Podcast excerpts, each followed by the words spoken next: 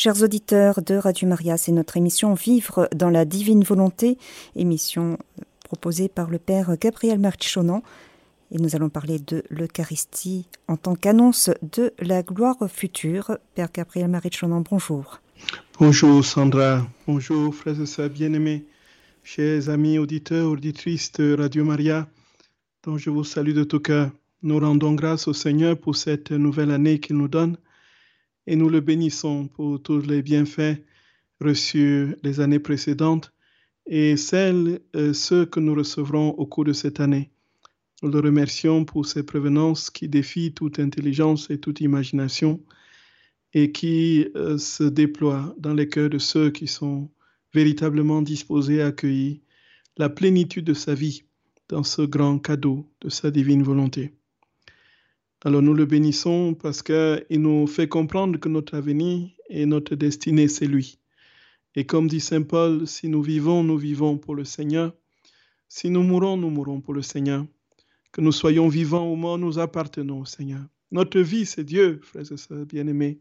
Notre vie, c'est Dieu. Nous venons de lui et nous sommes, nous vivons en lui et nous sommes appelés à retourner à lui. Alors avant de commencer cette euh, saison, cette nouvelle émission, de la nouvelle saison, nous voulons nous confier à notre très sainte mère, la Vierge Marie, celle qui n'a jamais tourné le dos à son Créateur, celle qui s'est disposée de manière parfaite à accueillir son Seigneur, et celle qui a vécu pleinement tout au long de sa vie dans la divine volonté. Je vous salue Marie, pleine de grâce. Le Seigneur est avec vous. Vous êtes bénie entre toutes les femmes, et Jésus, le fruit de vos entrailles, est béni. Sainte Marie, Mère de Dieu, priez pour nos pauvres pécheurs, maintenant et à l'heure de notre mort. Amen. Frères et sœurs d'amour, je vous salue encore de tout cœur. Et nous allons continuer notre euh, série d'émissions sur la divine volonté en reprenant euh, brièvement ce que nous avions évoqué la dernière fois au sujet de ce grand mystère du don de notre très saint Seigneur dans l'Eucharistie. Comprenons que nous sommes dans une suite logique dans la progression justement de euh, ces vérités euh, particulièrement sublimes que le Seigneur enseigne à Luisa Picaretta et qui commence à la création. La création est le miroir euh, naturel de tout l'amour de Dieu qui nous est ainsi manifesté de manière parfaite dans le don de sa vie par l'Eucharistie. Et dans la création, nous voyons déjà qui nous dit tout de l'amour de Dieu. En fait, comme nous l'avons dit au tout début, frères et sœurs bien-aimés, la création est la réverbération de l'action de Dieu. Tout a été mis en place pour que nous soyons capables de survivre, pour que l'homme soit justement au cœur de cette création, l'être privilégié, la créature privilégiée, euh, qui, pour qui et en vertu de quoi tout a été créé. En fait, selon un principe aujourd'hui scientifique bien connu, établi du moins par les scientifiques honnêtes, le principe anthropique, c'est pas tout dans la création, de l'infiniment à l'infiniment, l'infiniment petit à l'infiniment grand, toute la structure de l'univers et toutes ses lois euh, ont une seule et unique finalité, euh, faire surgir l'homme et lui permettre de vivre. Et donc nous sommes au cœur de la création des êtres privilégiés. Pourquoi? Parce que nous sommes, comme dit l'Écriture, créés à l'image et à la ressemblance du Seigneur. Et puis, du fait de cette ressemblance, de cette image, de cette ressemblance, nous avons été configurés à l'origine à sa gloire, et de manière parfaite, de manière totale, dont le premier homme a été en tout configuré à la sainteté, la perfection de la vie de Dieu. Mais du fait de la désobéissance originelle par le péché, l'homme a quitté cette vie de Dieu, a quitté donc cette divine volonté, et s'est retrouvé donc dans la condition qui est le sien, la sienne aujourd'hui, une condition de vie misérable, jonchée d'inquiétude, de doute, d'angoisse, de souffrance, de misère, de maladie et de mort. Et alors le Seigneur nous dit très clairement qu'il va redonner à l'homme sa splendeur première. Et c'est bien tout ce que nous vivons et disons depuis que nous avons la méditation claire de l'Écriture. Tout est contenu dans l'Écriture. le Seigneur dit très clairement qu'il veut faire de notre âme sa propre demeure, qu'il veut nous donner la perfection de sa ressemblance, celle-là que nous avons perdue. Il veut donc faire revenir l'homme à l'état originel, d'où il est sorti. Donc redonner à l'homme la splendeur première, c'est lui redonner la même puissance, la même sainteté et toutes les prérogatives divines dont il était bénéficiaire dans le giron, dans le sein de Dieu. Et dans la création, en nous disant tout de l'amour de Dieu pour l'homme, dont permet à l'homme effectivement de réaliser cette vocation première, puisque par le biais de la création et par son amour, et nous le verrons encore plus amplement dans la prière, dans la divine volonté, que nous aurons, si le Seigneur le permet, si c'est sa volonté, que nous développons, développerons. Voyons, il y a une conjugaison de l'amour humain qui passe, qui monte à Dieu avec la création tout entière. C'est-à-dire qu'une union, une union, une communion qui donne à l'homme la possibilité de dire au nom de tous les êtres créés des merci, des je vous aime, des je, t'adore à Dieu pour ses actions, puisque tous les autres êtres créés n'ont pas les trois facultés de l'âme dont dispose l'homme. Et alors, très chers frères et sœurs bien-aimés, chers amis auditeurs, auditrices de Radio Maria, en quittant la création, nous avons commencé l'œuvre de la rédemption, le deuxième fiat, la fiat de la rédemption. Et nous sommes partis de la naissance de notre très saint Seigneur, donc dans la grotte de Bethléem. Et naturellement, nous avons compris, même avant la grotte de Bethléem, dans le sein de notre très sainte mère, nous avions affaire à un fœtus particulier qui était un fœtus Dieu. Un fœtus qui était capable déjà dans le sein de sa mère de comprendre tout, puisqu'il était Dieu, il n'a pas cessé d'être Dieu un seul instant. Donc c'est le Verbe fait chair qui a pris corps dans le sein de maman. Et dans son sein, il n'a pas cessé d'être Dieu. Donc même le fœtus, de fœtus qu'il était, ayant parfaitement épousé notre condition humaine, il est resté Dieu, il était Dieu et homme. Donc du fait de cette union hypostatique qui n'a pas commencé après la naissance, sinon nous serions dans le nestorianisme, qui est une hérésie qui a été condamnée par l'Église avec une proclamation du dogme de Marie, Mère de Dieu, en 431 au Concile d'Éphèse, nous avons une claire perception que déjà dans le sein de maman, c'était le petit Jésus était déjà Dieu et homme. Donc homme et Dieu à la fois, inextricablement unis, et comme le définit le Concile de Chalcédoine de 451, sans confusion, les deux natures unies sans confusion, sans changement, sans division ni séparation. Et déjà donc, dès le sein de sa mère, pourquoi est-il resté Dieu? Il aurait pu rentrer dans un état végétatif humain et entrer dans une plate inconscience comme nous, les fœtus humains, nous, étions, puisque nous n'avons aucun souvenir de ce que nous étions dans le sein de notre mère. Alors, il est resté Dieu parfaitement lucide parce que son œuvre commençait. Il a commencé, il intercédait pour l'humanité, il priait pour l'humanité, il vivait, il gémissait pour l'humanité. Donc, quand il est rentré dans les bras de sa mère à la naissance, son œuvre continuait puisqu'il est resté Dieu, le petit enfant Dieu.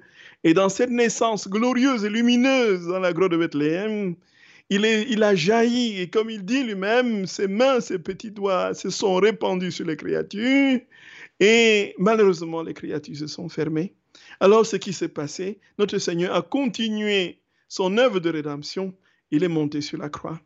Et avant de monter sur la croix, très chers frères et sœurs bien-aimés, Chers amis auditeurs, auditrices de Radio Maria, qu'est-ce qu'il a fait? Il a institué le grand sacrement, le sacrement des sacrements, l'Eucharistie. Et nous avions parlé effectivement de, des souffrances de notre très saint Seigneur dans l'Eucharistie.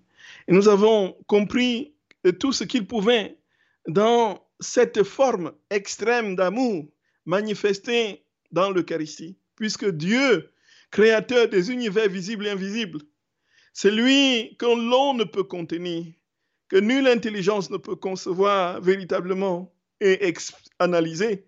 Celui-là qui dépasse toute chose, l'immensité des immensités, a consenti à venir prendre forme dans le pain, dans un bout de pain, frères et sœurs d'amour, dans un bout de pain, pour que nous ayons en partage tout au long de notre vie terrestre la possibilité de vivre déjà dès ici-bas le ciel qu'il est venu inaugurer. Et de sorte que le banquet eucharistique est déjà le banquet du royaume par anticipation. Et si nous vivons la vie eucharistique de manière pleine et totale, nous pouvons déjà commencer à goûter dès ici-bas les prémices du ciel. C'est pourquoi, frères et sœurs bien-aimés, il n'y a pas de plus grand sacrement. Il n'y a pas de plus grand sacrement que l'Eucharistie. Et ceci, il faudrait que nous le comprenions bien. Le sacrement des sacrements, c'est l'Eucharistie. Puisque dans ce sacrement, nous avons la perfection de la vie de Dieu, nous avons la plénitude de sa vie, en son corps, son sang, son âme et sa divinité. Nous avons la possibilité d'entrer dans toutes ces prérogatives. Et puisqu'il est dans, en son corps, son sang, son âme et sa divinité, il est tout aussi pleinement établi dans tous les saints et surtout tous les saints, tous les myriades d'esprits célestes, les archanges, les principautés, les dominations, les vertus, les trônes, les chérubins, les séraphins. Frères et sœurs bien-aimés, tous les archanges, tous les saints et tous ceux qui sont au ciel par milliers et par milliards, de manière tout simplement ineffable, tous sont dans l'Eucharistie, dans le pain que nous prenons. C'est le pourquoi c'est le pain de la communion par excellence? C'est le pain de la communion par excellence. C'est le corps de Jésus véritablement glorifié, donné comme viatique pour ce monde de passage. Et alors, frères et sœurs bien-aimés, nous avions dit notre très saint Seigneur, selon ce qu'il dit à l'Eusebie Carita, il dit très clairement que dans le bout de pain de l'hostie, dans lequel il est pleinement en son corps, son sang, son âme et sa divinité, sa souffrance continue. Il continue à vivre quelque chose de l'ordre de la souffrance, qui vient de quoi? De quoi, frères et sœurs d'amour, nous l'avons deviné De l'indifférence et de l'ingratitude des hommes. Combien les hommes sont capables de lui tourner le dos, combien les âmes sont capables de le faire souffrir par leur indifférence? Et justement, tout ce qu'il a vécu sur la croix, notre très saint Seigneur, puisqu'il n'est pas insensible, et dans l'hostie sacramentelle, il n'a pas cessé d'être Dieu. Alors qu'est-ce qu'il fait, frères et sœurs d'amour? Il continue à vivre sa passion. C'est inouï. Il nous dit tout simplement, frères et sœurs d'amour, il dit tout simplement, j'attends de toi que tu viennes que tu viennes recevoir la plénitude de ma vie. Je ne suis pas venu dans l'hostie pour rester dans l'hostie enfermé dans le tabernacle. Je suis venu pour toi, mon enfant. Je suis venu pour toi, mon enfant. Quand est-ce que tu comprendras qu'il faut que tu ouvres ton cœur et que tu me reçoives pleinement? Quand est-ce que tu le saisiras? Alors il dit, je suis venu pour toi. S'il te plaît, je veux, c'est ton âme que je désire. Je ne suis pas venu pour le blé ou le pain des hommes. Je suis venu pour toi. Je me suis incarné dans l'hostie pour toi, pour ton âme. S'il te plaît, accueille-moi dignement. Accueille-moi avec amour. Accueille-moi avec une soif, une soif réelle de me voir m'établir en toi. Sinon, que ferais-je moi? Je viendrai quelques minutes après, je me chapperai parce que je ne vois pas en toi un cœur disposé. Et parce que ainsi, ta communion ne te sera pas profitable. Elle te sera tout simplement plus dramatique qu'autre chose puisque tu as contribué à faire souffrir Dieu et tu t'es fait souffrir toi-même. Voici, frères et sœurs bien-aimés, avant de parler de la préparation, nous allons justement parler de ces vérités que notre très saint Seigneur nous dit et qui ne sont pas nouvelles, en ce qui concerne l'Eucharistie comme gage de la gloire qui nous attend, comme gage de la gloire future, comme euh, préparation, annonce et préparation du royaume éternel. Frères et sœurs d'amour, le Seigneur nous dit très clairement, je t'ai créé pour la vie. Et comme il dit en Jean chapitre 10, verset 10, je suis venu pour que vous ayez la vie et la vie en abondance. Que vous ayez la vie et la vie en abondance. Cette vie en abondance, frères et sœurs d'amour, le Seigneur nous la donne véritablement. Il n'est pas un Dieu à dire une chose et à faire le contraire. Il n'est pas un Dieu qui dit une chose et ne le réalise pas. En Dieu, la parole et l'action sont concomitantes.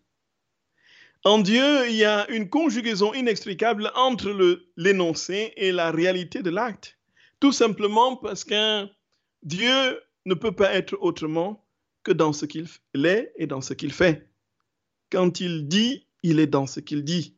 Et quand il dit, frères et sœurs d'amour, prenez et mangez, ceci mon corps, c'est véritablement son corps.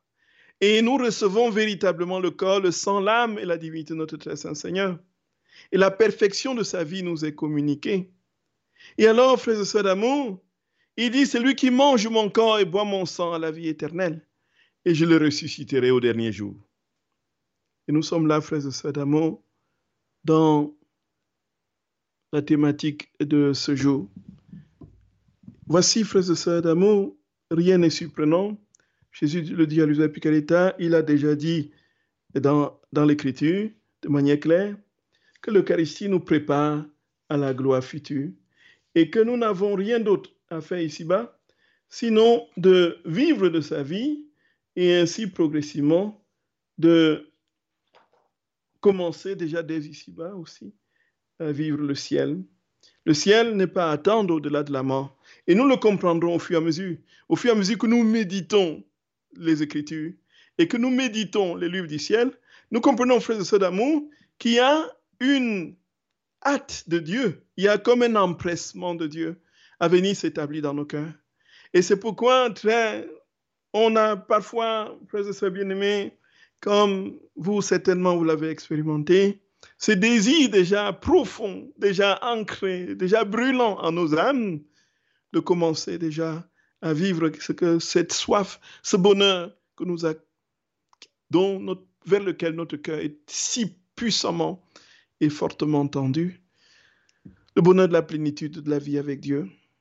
Et si le Seigneur met en nous cette soif brûlante qui parfois nous empêche de dormir, alors, frères et sœurs d'amour, qu'est-ce que cela veut dire? Peut-il susciter en nous une soif aussi brûlante sans qu'il ne veuille l'assouvir, sans qu'il ne veuille la désaltérer? Non, ce n'est pas possible. S'il met en nous cette soif, c'est qu'il veut nous combler en vérité. Et alors il nous comble en vérité. De quoi peut-il nous combler pour que nous n'ayons plus soif, sinon de lui? Puisque toutes les autres réalités, quelles qu'elles soient, nous laissent sur notre soif. Oh, Dieu seul est plénitude, dont Dieu seul peut combler le cœur de l'homme. Et où est-ce qu'il a posé de manière parfaite la plénitude de sa vie dans ce temps qui sont les nôtres? Qui est le nôtre, c'est dans l'Eucharistie. Et alors, cette transfusion de la vie de Dieu dans, de l'Eucharistie à nos âmes est encore à, à venir.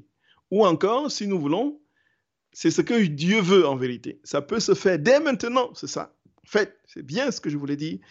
La transfusion de la vie de Dieu de l'Eucharistie vers nos âmes est le projet de Dieu.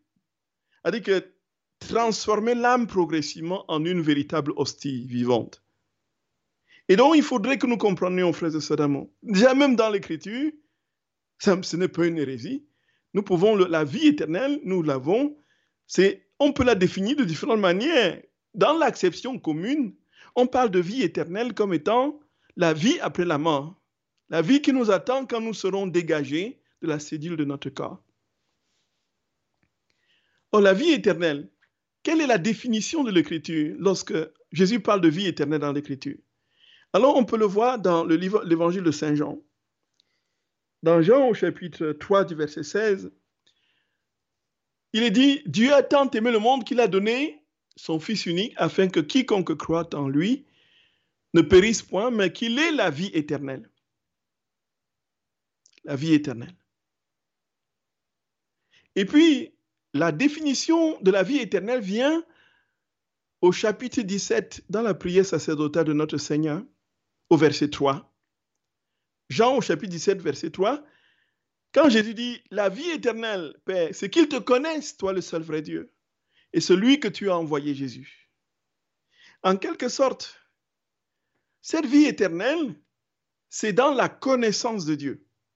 la connaissance de Dieu ici n'est pas ici synonyme de d'emmagasinement de savoir sur Dieu. Ce n'est pas une connaissance livresque au sens premier du terme. Malheureusement, comme on a eu dans toute la philosophie occidentale euh, à, faire, la connaissance était quelque chose de purement rationnel, détaché du cœur, détaché de la volonté, euh, quelque chose de particulièrement établi dans une logique froide, voyez, ce qu'on a appelé le cartésianisme avec son lot, son corollaire de négation justement de tout ce qui est surnaturel et spirituel, puisque tout cela ne rentre pas dans le cadre euh, immédiat de la quantification et de la rationalisation, du, dissécage, comme le prône, n'est-ce pas, Descartes dans le discours de la méthode. Ici, frères et sœurs d'amour, très chers frères bien-aimés, amis auditeurs, auditrices Radio Maria, le Seigneur nous dit que la connaissance, c'est autre chose dans la Bible, la connaissance. La connaissance, c'est, ça n'a plus la connotation que l'on a ici, que j'ai décrit tout à l'heure, mais la connaissance est de l'ordre de la communion, des épousailles, c'est les noces. C'est quelque chose d'intime, c'est quelque chose de profondément lié à la conjugalité. Et on emploie la connaissance dans, la Bible pour parler même de l'acte conjugal. En fait, Abraham connut Sarah et puis donnait naissance à Isaac. Donc la connaissance est ici de l'ordre de la communion, des épousailles.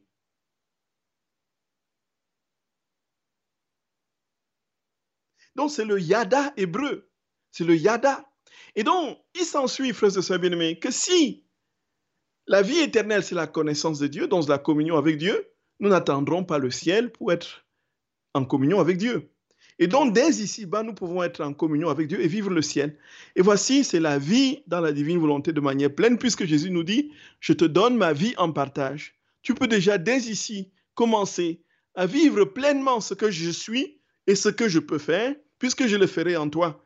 Celui qui même mon Père l'aimera, nous viendrons chez lui nous ferons de lui notre demeure. Et il s'ensuit, frères et sœurs d'amour, que cette vie éternelle que nous attendons est déjà commencée. Donc, il y a quelque chose de l'ordre de l'annonce et la préparation, c'est-à-dire une dimension proleptique de l'Eucharistie. C'est-à-dire que nous sommes dans l'anticipation du royaume quand nous vivons l'Eucharistie. Et Jésus, frères et sœurs d'amour, le dit très clairement à Jésus. D'abord, on a des descriptions particulièrement lumineuses dans le catéchisme de l'Église catholique, dont au paragraphe 1402, 1403, 1404 et 1405. Et ça, c'est, frères et sœurs, d'une luminosité euh, absolument indétrônable, voilà, inexpugnable. voilà, frères et sœurs d'amour, voici ce que nous pouvons lire dans le catéchisme de l'Église catholique. Euh, manière assez rapide. Et nous verrons bien que tout ce que Jésus dit à Luisa Picarita n'est rien d'autre que ce qui est déjà dans la révélation. On a beau dire, frères et sœurs d'amour, la vérité est là. Nous sommes au cœur de quelque chose qui est déjà contenu dans l'Écriture. Tout est déjà expliqué. Mais le Seigneur donne à Luisa Picarita des lumières sur ce qu'il a déjà dit dans l'Écriture. Et il n'y a pas ici quelque chose de l'ordre d'une, je ne sais pas, elle n'ajoute rien, mais elle explique infiniment, de manière encore infiniment plus compréhensible pour nous et plus profonde, et rend actuelle cette vérité dans le cadeau de la divine volonté. Frères et sœurs d'amour, vraiment, je nous en supplie humblement, aimons le Seigneur de tout notre cœur. Aimons-le, aimons-le, aimons Jésus. Jésus n'attend que cela. Il veut que nous lui donnions notre cœur, que nous lui donnions notre volonté, notre mémoire, notre intelligence, que nous l'aimions de tout notre cœur, de toute notre âme.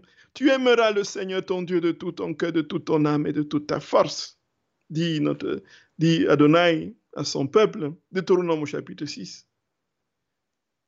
Que voulons-nous, frères et sœurs d'amour? Y a-t-il scandale à dire qu'il faut aimer Dieu et Dieu seul? Quel scandale y a à dire qu'il faut aimer Dieu et Dieu seul? Puisque l'amour de Dieu conditionne l'amour de l'autre. Les autres, nous pouvons les aimer qu'en fonction de l'amour que nous avons pour le Seigneur. Sinon, ce serait un amour purement, bassement humain, truffé d'intérêts, à la recherche des intérêts multiples. soit de philanthropie, soit euh, de manipulation, soit ainsi de suite. Ce ne seront pas des amours, ce seront tout simplement des instrumentalisations des personnes que nous appellerons amour. Mais si c'est Dieu qui est véritablement en nous, si nous l'avons mis en premier, s'il est au cœur de notre cœur, et si nous avons uniquement lui comme véritable horizon de notre vie et manifestation pleine de toutes nos attentes, alors qu'est-ce qui reste, frères et sœurs d'amour? Il ne nous reste plus qu'à aimer avec le cœur de Dieu. Et c'est avec son cœur que nous serons véritablement capables d'aimer de manière désintéressée, comme il nous a aimés, au point de mourir pour nous sur la croix. Et nous serons capables, comme lui, d'aller jusqu'au bout et de mourir pour les autres, simplement parce que Dieu était premier et c'est lui qui aime en nous. C'est simple. La vie dans la divine volonté, la voilà. La voilà, frères et sœurs d'amour. La voilà, frères et sœurs bien-aimés. Voici ce que dit le catéchisme de l'Église catholique lors de la dernière scène,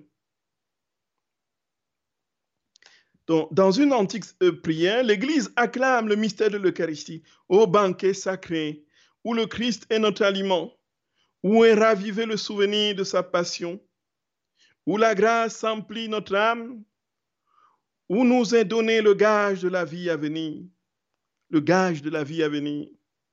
Si l'Eucharistie est le mémorial de la Pâque du Seigneur, si par notre communion à l'autel, nous sommes comblés de toute bénédiction céleste et grâce, l'Eucharistie est aussi l'anticipation de la gloire céleste. Gloria, Gloria, l'Eucharistie est aussi l'anticipation de la gloire céleste.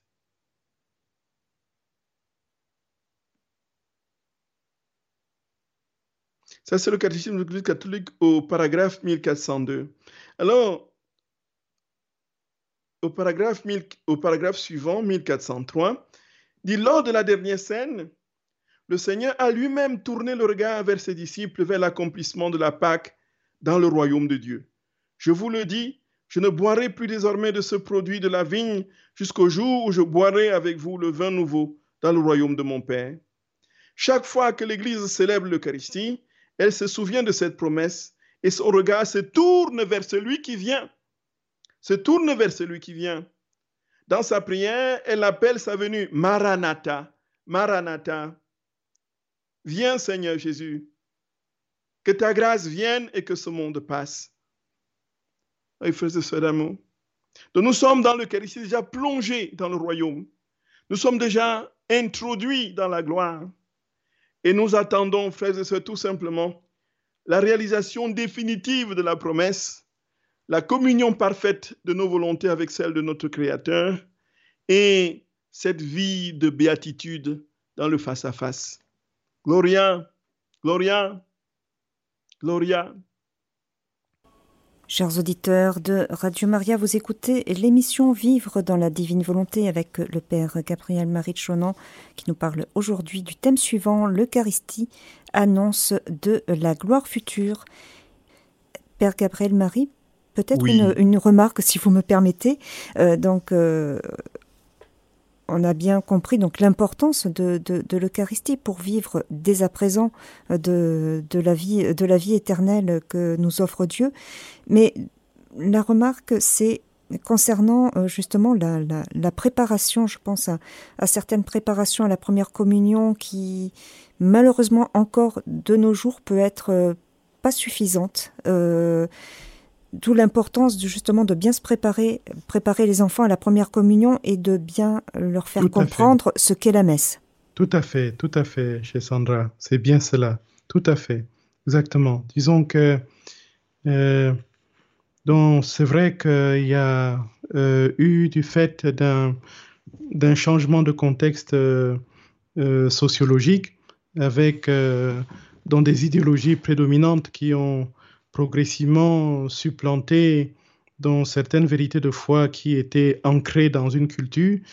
Euh, il y a eu effectivement au niveau de, des programmes de catéchèse euh, bien de modifications, de nouveaux programmes qui n'ont plus tenu, tenu compte suffisamment de cette euh, importance capitale de toute la plénitude de la vie de Dieu dans le Saint-Sacrement de l'Eucharistie que l'enfant doit recevoir. Et donc, du coup, c'est passé d'un de ce, le mystère a été dilué dans un rite de passage qu'il faut absolument faire pour différentes raisons et qui aujourd'hui prend tout simplement euh, la lutte des fêtes familiales et dont l'aspect mystérique euh, de l'Eucharistie a été progressivement négligé dans les programmes et dont les enfants n'ont pas suffisamment conscience de ce grand mystère qu'ils reçoivent. C'est tout à fait juste et vrai. Euh, mais on ne doit pas désespérer parce que euh, aujourd'hui, plus que jamais, on voit des lieux, effectivement, qui euh, remettent l'accent, c'est-à-dire qui se rendent compte, effectivement, de ce qu'on est en train de vouloir perdre et qui remettent l'accent sur... Et puis, de toute manière, le Seigneur l'a dit, son Église est entre ses mains, c'est lui qui la détient et qui la fait mouvoir. Et comme il a dit à Saint-Pierre, les pouvoirs de la mort ne l'emporteront point contre elle. Donc nous avons une claire conscience que nous pouvons passer par bien de situations euh, difficiles, mais nous avons une claire compréhension du projet de Dieu et nous avons par la foi, n'est-ce pas, la certitude absolue que ce projet va se réaliser et que le Seigneur viendra euh, régner véritablement dans nos cœurs.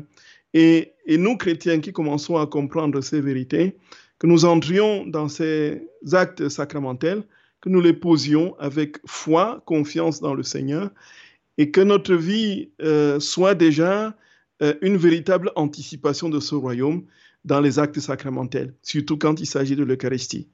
Et que nous vivions notre Eucharistie, et ça, ça me fait penser à ce que Mère Teresa mettait, Mère Teresa avait mis dans sa petite chapelle de Calcutta, n'est-ce pas, la sacristie.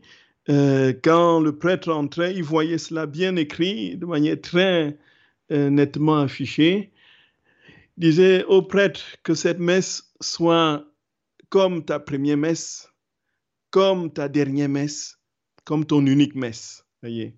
Donc en fait, c'est vrai pour les fidèles et les enfants, c'est aussi vrai pour le prêtre.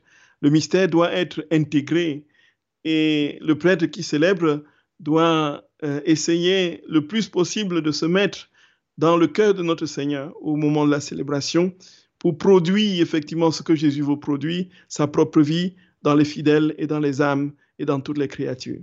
C'est très, très juste euh, chez Sandra. D'où l'importance aussi de, des parents et grands-parents qui doivent montrer l'exemple. Exactement, tout à fait, tout à fait, tout à fait. Et puis, euh, effectivement, aujourd'hui, avec le contexte euh, de sécularisation, et puis cette sortie de, la chrétienté que vit l'Occident aujourd'hui, il y a effectivement lieu de mettre l'accent sur les, lieux où l'on prie, c'est-à-dire que mettre l'accent sur des églises, euh, euh, comment dit, comme l'appelait le, une forme de euh, réaccentuer, soit remettre en valeur la vie de prière, la prière familiale, les lieux de prière, les, lieux où sont les deux ou trois, qu'on se retrouve dans une église pour prier, intercéder. En fait, c'est la prière qui, et non le, non le jugement sur les autres ou le découragement, qui, vont, euh, qui va nous sortir d'affaires. C'est notre communion avec le Seigneur, sachant que le Seigneur peut, à partir de nos humbles prières, faites véritablement dans sa divine volonté, peut euh, ramener une multitude, puisque toutes ces prières, ce seront ces prières qui produiront des vies divines et ramèneront, n'est-ce pas, à son cœur une multitude d'âmes que nous n'aurons peut-être l'occasion de voir qu'au ciel. Donc, c'est pourquoi la prière est l'acte le plus, le plus grand du chrétien. Et comme disait Saint Padre Pio, si nous cherchons Dieu dans les livres, nous le trouvons dans la prière. Voyez, nous cherchons Dieu dans les livres, mais c'est dans la prière qu'on le trouve. Et Saint Jean-Paul II, lors de sa visite en 88, euh, ici en France, chez les sœurs carmélites, euh, il dit, vous avez, ma sœur, entre vos mains la bombe atomique, plus que la bombe atomique. Alors les sœurs s'interrogeaient, mais qu'est-ce que nous avons plus que la bombe atomique? En fait, il parlait de la, vous avez la prière. Voilà, c'est ça. Donc, ne nous décourageons pas, avançons confiants. Le Seigneur tient son Église, il tient ses enfants, même ceux qui ne sont plus baptisés aujourd'hui Il les aime d'un amour inconditionnel. Prions, prions, prions. Et un jour, euh, comme nous ne pouvons pas imaginer, pas, sa gloire rayonnera dans les âmes. Alors, nous avons une auditrice qui souhaiterait intervenir. Il s'agit de Thérèse. Thérèse, c'est à vous. Oui. Bonjour, Père. Bonjour, Thérèse. Bonjour. Merci. Je, je, voulais, euh, en ce jour de, de 19 septembre, qui est l'anniversaire de l'apparition de Notre-Dame de la Salette, oui. Euh, je voulais euh, vous parler d'un endroit merveilleux qui se trouve donc au sanctuaire, où il y a une exposition permanente du Saint-Sacrement dans une très belle, très belle chapelle qui a été faite de façon formidable. les mots me manquent pour la décrire. Donc c'est cette adoration qu'il y a au sanctuaire de, de, de, de la Salette sur les lieux dont on célèbre aujourd'hui l'anniversaire de l'apparition. Ah, magnifique. Vous dire ça. Et je voulais aussi vous poser une question qui m'a toujours, euh, euh, que je me suis toujours posée. Euh, au moment de, où Jésus prit le pain, le rompit et le donna aux disciples et le donna, je me suis toujours, et je me demande toujours, est-ce que Judas était déjà parti ou est-ce qu'il était là? Judas a pris le pain, puisque Judas a communié, effectivement. Et, qu'on dit quand il prit la bouchée, il a pris la bouchée, le, euh, le, le, le, Satan entre en lui, quoi. C'est-à-dire que c'est.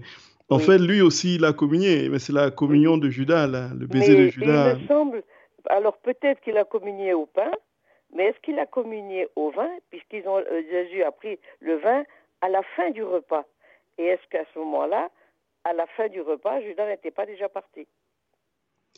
Euh, En fait, dont l'institution de l'Eucharistie, dont il est aujourd'hui très clairement établi, euh, il y a eu deux théories dans le temps, mais aujourd'hui c'est pratiquement avéré que c'est la deuxième qui l'emporte. La première voulait que on situe l'institution de l'Eucharistie dans le repas pascal. C'est-à-dire c'est au moment du repas pascal que Jésus a, pris, euh, n'est-ce pas, au moment où on, on distribue le pain euh, et puis les herbes, et puis le vin, ainsi de suite, aux convives, que Jésus a institué l'Eucharistie après euh, un ensemble de, de psaumes, n'est-ce pas, les, les, psaumes alléluiatiques, euh, qui visiblement auraient précédé l'institution de l'Eucharistie. Bon, ça, mais aujourd'hui, c'est plus clair qu'il y a eu un rite après le repas. Donc, c'est que le repas a été terminé. Oui.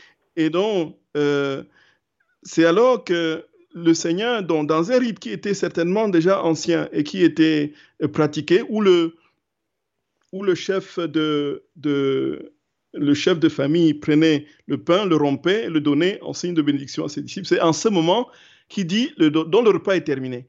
Il dit, ah, prenez et mangez, ceci est mon corps, prenez et buvez, ceci est mon sang. Donc, et il est évident que euh, il est très possible de toutes les façons que Judas ait été aussi en ce moment. Euh, et puis, puisque c'est au cours de ce euh, moment que Paul, que pardon, que Jean pose la question à Jésus, mais qui va, euh, qui va te trahir Quand Jésus dit, l'un de vous va me trahir. Et Jésus lui dit, celui à qui je vais donner la bouchée. Donc, en fait, en ce moment, au moment où il tend le, le, le, pain, et naturellement, on comprend bien qu'il tend le vin. Après avoir communié, effectivement, euh, le démon, comme c'était une communion sacrilège, le démon prend possession de son âme et il sort et c'est la nuit pour, son, pour lui. Oui, ça. Donc, je pense qu'il a effectivement participé au moment, puisqu'il était avec les douze en ce moment. Voilà. Comme, comme, quoi, Dieu, quand il se donne, il se donne à tous, même aux pécheurs. Tout à fait, tout à fait. Et ça, c'est sa, sa, grande souffrance. La, la, souffrance de notre Seigneur vient de ce que euh, il aurait bien voulu trouver dans le cœur euh, un, amour pour lui. Mais malheureusement, qu'est-ce qu'il trouve? Il trouve euh, des cœurs de pierre, des ingratitudes, des indifférences, comme il le dit à Sainte Marie, Marguerite Marie à la coque, soit par le monial. Il trouve des cœurs fermés. Alors, il rentre dans une souffrance terrible parce que lui qui est amour, il voudrait se donner à tous, que tous vivent de cet amour. Alors, malheureusement, beaucoup le prennent de manière sacrilège et c'est pourquoi il parle de toutes les souffrances qu'il a endurées sur la croix, il le vit encore dans l'Eucharistie. Et c'est ce qu'il dit. Les vies, la et, couronne et dans, les, et dans les hosties qui sont profanées dans les tabernacles. Et bien pire encore, tout à fait. Bien pire encore. Et je Dieu vous remercie beaucoup, Père. Merci Thérèse, que Dieu vous bénisse infiniment. Que Dieu vous bénisse aussi. Merci, beaucoup pour votre catéchèse. Merci de tout cœur, que Dieu Que Notre-Dame de la Salette veille sur vous aussi. Amen, amen. Et tous les, les, bénévoles et tous ceux qui travaillent à Radio Maria. Amen. Merci Thérèse. Au revoir. Au revoir. Au revoir Thérèse. Au revoir. Alors, Père Gabriel Marie, nous reste quelques petites minutes. Nous sommes pratiquement au terme de cette émission. Est-ce que vous souhaitez ajouter quelque chose en, conclusion de notre thème d'aujourd'hui? Oui, très chers frères et sœurs bien-aimés, chers amis auditeurs, auditrices de Radio Maria, le Seigneur nous invite tout simplement à comprendre qu'il ne nous a pas créés pour la déchéance, mais qu'il nous a créés pour la gloire, qu'il nous a créés pour la perfection de sa sainteté et de son amour, et qu'il veut que nous réalisons déjà cette perfection dès ici-bas et en gage de cette perfection, comme annonce et préparation, il nous a donné l'Eucharistie. Il veut que nous communions avec un cœur véritablement brûlé d'amour, un cœur disposé à, le vivre, à vivre tout en lui. C'est ce que nous allons développer la prochaine fois, la préparation avant la communion. Frères et sœurs d'amour, nous allons en parler selon ce que le Seigneur nous donnera de comprendre, tant dans l'Écriture et le catéchisme de l'Église catholique que dans le, le livre du ciel euh, de Carita. Que le Seigneur vous bénisse abondamment, vous garde dans son amour et sa paix, vous immerge dans l'océan de sa joie et que vous soyez, vous aussi, comme il le veut, des petits Jésus, saints comme il est saint, remplis de son amour, qui vous garde dans sa paix et par l'intercession de Notre-Dame de la Salette, qui vous bénisse et vous garde, au nom du Père et du Fils et du Saint-Esprit. Amen. Chers auditeurs de Radio Maria, c'était l'émission Vivre dans la divine volonté avec le Père Gabriel Marie Chonan. Sur le thème suivant, l'Eucharistie annonce de la gloire future. Et vous pourrez réécouter cette émission en podcast sur notre site internet www.radiomaria.fr.